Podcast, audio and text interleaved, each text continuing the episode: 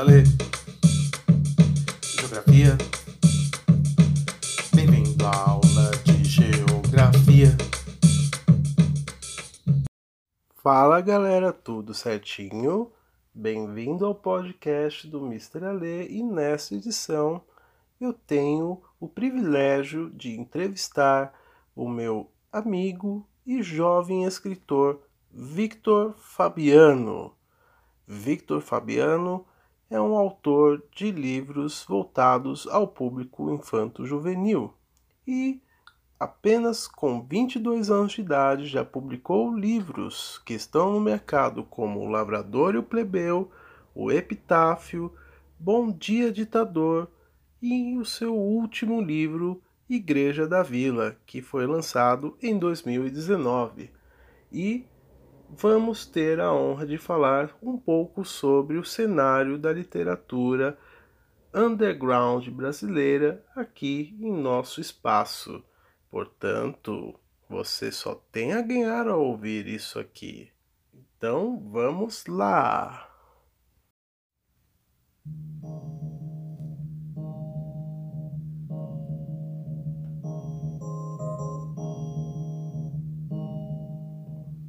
Quadro Entrevista com Mr. Alê é uma forma de trazer pessoas notáveis em seus trabalhos e profissões para nos orientar quanto ao futuro e assim ajudar a ampliar o nosso horizonte geográfico.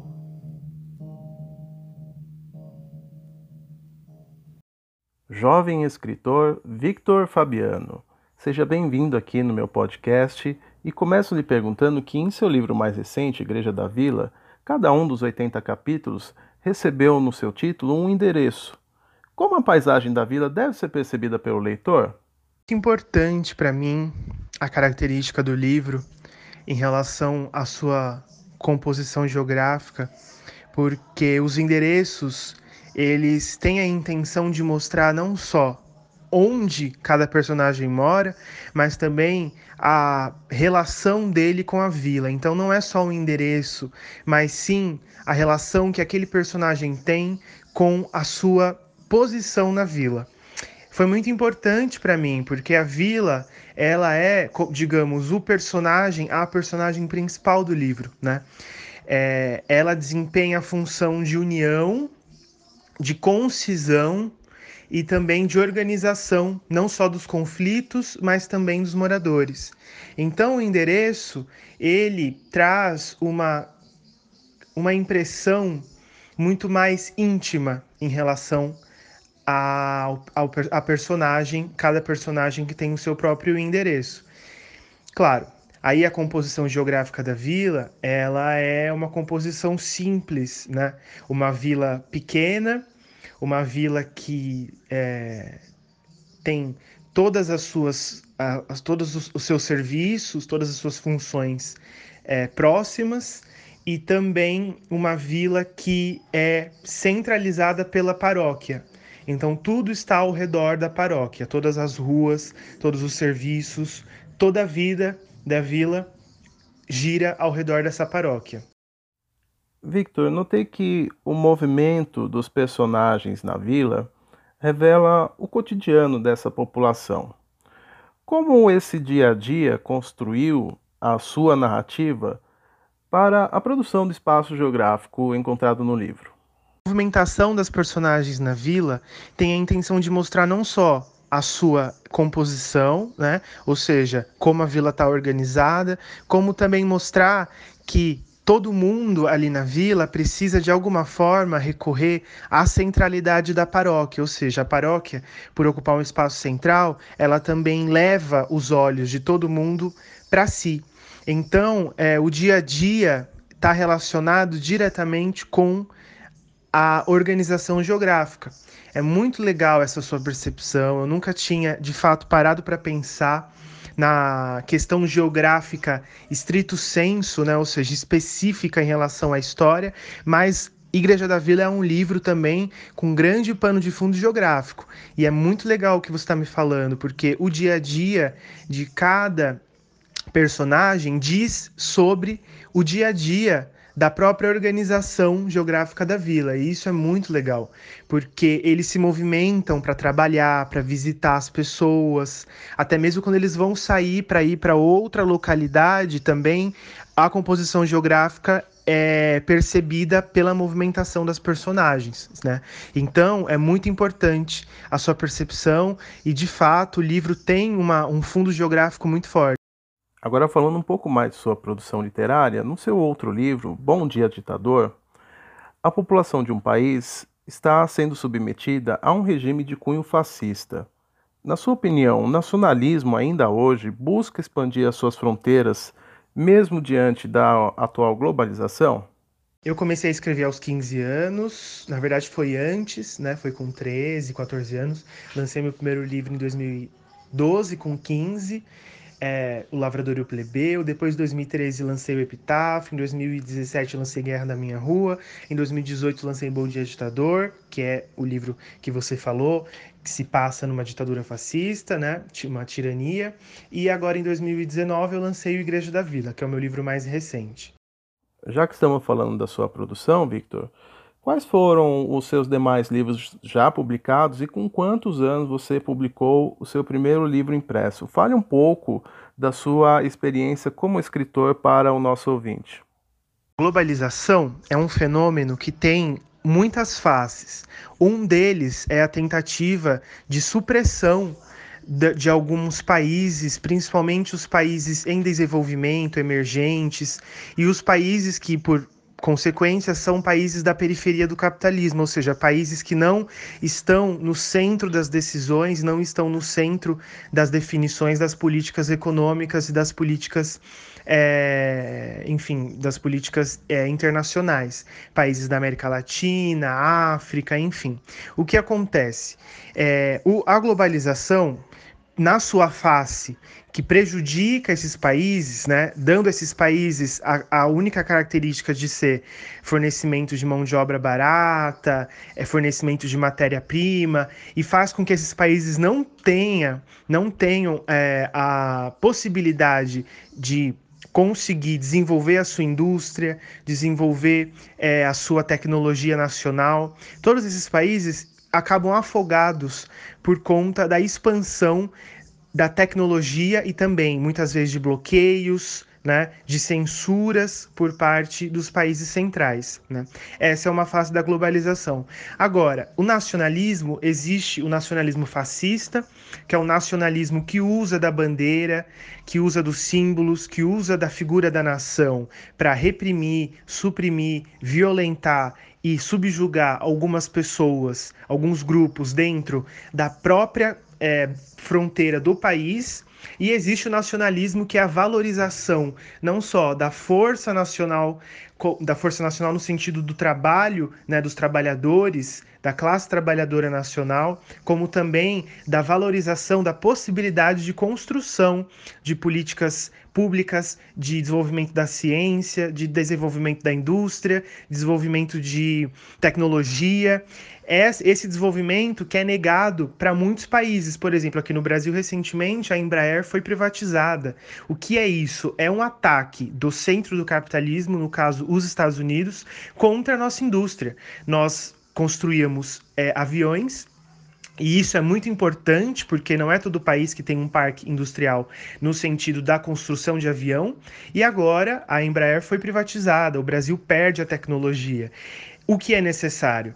Um nacionalismo que considere a nossa força produtiva uma força capaz de desenvolver a nossa própria tecnologia, para que o país tenha independência. Esse nacionalismo é o que falta, o nacionalismo de valorização do povo, da força de trabalho e também dos direitos, não da supressão, mas dos direitos.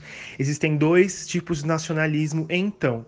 O nacionalismo ao qual eu me refiro como positivo é o nacionalismo que vai dar a possibilidade que o país tenha soberania e não necessariamente precise ficar beijando os pés de outros países para conseguir ter a sua ciência, por exemplo, o desenvolvimento de uma vacina para o coronavírus. Onde esse, esse desenvolvimento está acontecendo? Principalmente nos países centrais, na Inglaterra, nos Estados Unidos, na Itália, na China. A China, que é um país que tem um, um, uma proposta um programa de solidariedade com outros países, é uma exceção. Mas os países do, da periferia do capitalismo, os países da América Latina, da África, eles ficam só vendo os projetos de desenvolvimento de uma vacina para coronavírus aqui no Brasil, eles são mais lentos, porque tem menos investimento, tem menos mão de obra dedicada a isso, menos pessoas formadas, menos complexo tecnológico para acelerar o processo. Se nós tivéssemos um governo que se preocupasse com a nossa com o nosso país, com a nossa nação, e de fato fosse nacionalista no sentido de valorizar a nossa tecnologia e construir tecnologia, nós teríamos independência de, de, de desenvolver essa vacina por conta própria, né? E assim ajudaríamos outros países e também teríamos a possibilidade de imunizar nossa população e é, evitar esse número catastrófico de mortes. Então, é, são dois tipos de nacionalismo.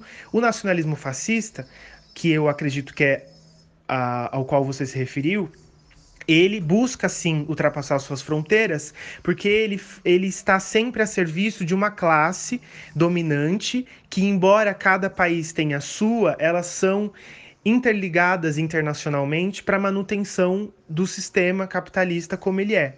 Então, esse nacionalismo está sempre buscando ultrapassar suas fronteiras para que a manutenção des, desses privilégios, da, da exploração, continue existindo internacionalmente. Soube que você agora está com um projeto de um novo livro voltado ao público infantil. Nesse momento de pandemia, onde as crianças estão em casa, fora da escola, como a literatura pode ajudar a imaginar um mundo melhor lá fora? Explique para nós como se dá o seu processo criativo. Esse momento de isolamento também é um momento de possibilidade de aprendizado. Não só aprendizado é, teórico, mas também aprendizado de novas habilidades. É quando você consegue se colocar para praticar e para desenvolver novas habilidades, né? Não importa a quantidade, o importante é a qualidade do que se faz. Então, é, a literatura ela pode ajudar a lidar com essas dificuldades de, de solidão, de, de falta de, de contato, também a imaginar novos parâmetros, novos horizontes para esse mundo que está em uma crise que agora, além de tudo, é sanitária também. A literatura pode ajudar a entreter, mas também a criar né, novas possibilidades de distração. Né? Então, o processo criativo ele também está relacionado com isso. Cada escritor tem o seu processo criativo. O meu, basicamente, sempre é, tenta se direcionar para aquilo que existe na movimentação social, né? O que as pessoas socialmente estão fazendo, aquelas coisas, aqueles movimentos, aquelas situações que envolvem a sociedade em geral, né? Mesmo que partindo de uma personagem particular, eu sempre tento trabalhar nesse sentido. E o processo criativo, ele é o desenvolvimento de um caminho, um método, né? E cada um pode desenvolver o seu, mas existem alguns parâmetros que são comuns. Momento Curiosidade Geográfica em 3, 2, 1, vai!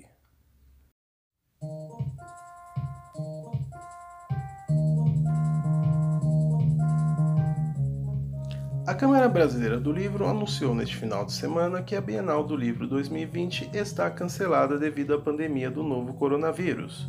O evento aconteceria entre os dias 30 de outubro e 8 de novembro deste ano e tinha expectativa de receber um público estimado em 600 mil visitantes nos 10 dias de evento. Este foi um duro golpe para o setor editorial que já amarga o encolhimento de um quarto do mercado nas duas últimas décadas, principalmente pela falta de hábitos de leitura da população brasileira em geral. Ainda assim, é um mercado atraente porque fatura mais de 5 bilhões de reais por ano no Brasil. Evento aberto ao público em geral desde sua primeira edição realizada no Parque Ibirapuera no ano de 1970, a Bienal Internacional do Livro de São Paulo reúne editoras do Brasil e do mundo apresentando o lançamento dos seus livros. Em meio ao desafio da transição entre o livro de papel e os livros digitais, a última edição de 2018 revelou ao mercado o aumento do interesse pela leitura dos brasileiros em geral com 38% dos visitantes indo pela primeira vez e 82% de satisfação do público pelo evento. Este foi o nosso momento Curiosidade Geográfica de hoje. Voltemos à entrevista com o nosso escritor Vitor Fabiano. Victor Fabiano, muito obrigado por você estar aqui. Foi uma honra poder ter te ouvido. E agora eu te peço para que você deixe um último recado para o nosso ouvinte, como as suas considerações finais. Fique à vontade. Muito feliz pelo convite, muito obrigado pela oportunidade. Acho a sua iniciativa muito importante para os jovens que estão em casa, que muitas vezes estão passando dificuldade, seja da ordem econômica, seja da ordem familiar, seja muitas vezes de não conseguir realizar algum projeto, algum objetivo. Esse é o momento da gente olhar para as nossas dificuldades, avaliar cada dificuldade, perceber o que pode ser feito e o que não pode, e não exigir além daquilo que pode ser feito, porque porque senão a gente vai ficar pior, mais doente do que é toda essa situação de tensão já está é, deixando todo mundo, né? além do próprio vírus e da própria é, preocupação. Então, a gente pode avaliar, a gente pode construir, a gente pode criar coisas novas e acho que esse é o momento de tentar, arriscar, pelo menos. Victor Fabiano, jovem escritor que eu conheço desde os tempos da ETEC. Muito obrigado mais uma vez por você me conceder essa entrevista aqui no podcast do Mr. Alê. E eu sei que você tem uma oferta muito especial para o nosso ouvinte que acessar as suas redes sociais Victor Fabiano, mais uma vez, Victor Fabiano com TH, que além de receber um desconto especial no preço do livro Igreja na Vila, também vai levar uma dedicatória autografada especial das mãos do próprio autor. Não perca esta oportunidade. Muito obrigado se você chegou até aqui. Aguarde os nossos próximos podcasts e até a próxima. Tchau!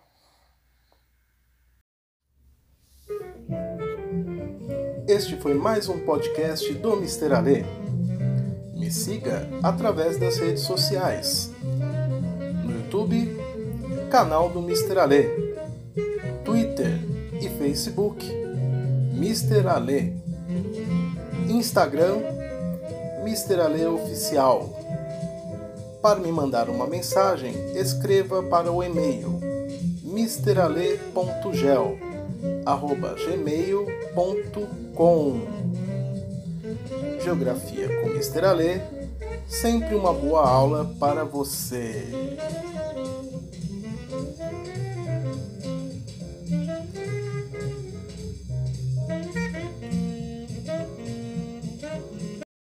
Você está gostando deste conteúdo? Vamos para um intervalo em nosso momento Curiosidade Geográfica para logo mais voltarmos com as considerações finais do jovem escritor Victor Fabiano.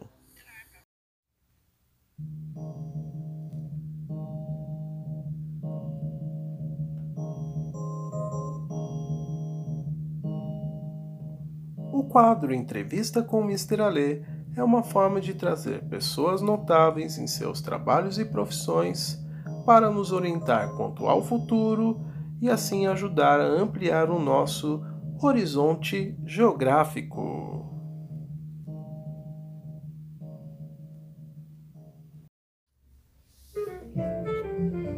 Este foi mais um podcast do Mister Alê. Me siga através das redes sociais. No YouTube, canal do Mister Alê. Twitter e Facebook, Mister Alê. Instagram, Mr. Ale Oficial. Para me mandar uma mensagem, escreva para o e-mail misterale.gel arroba gmail.com Geografia com Mr. Ale, sempre uma boa aula para você.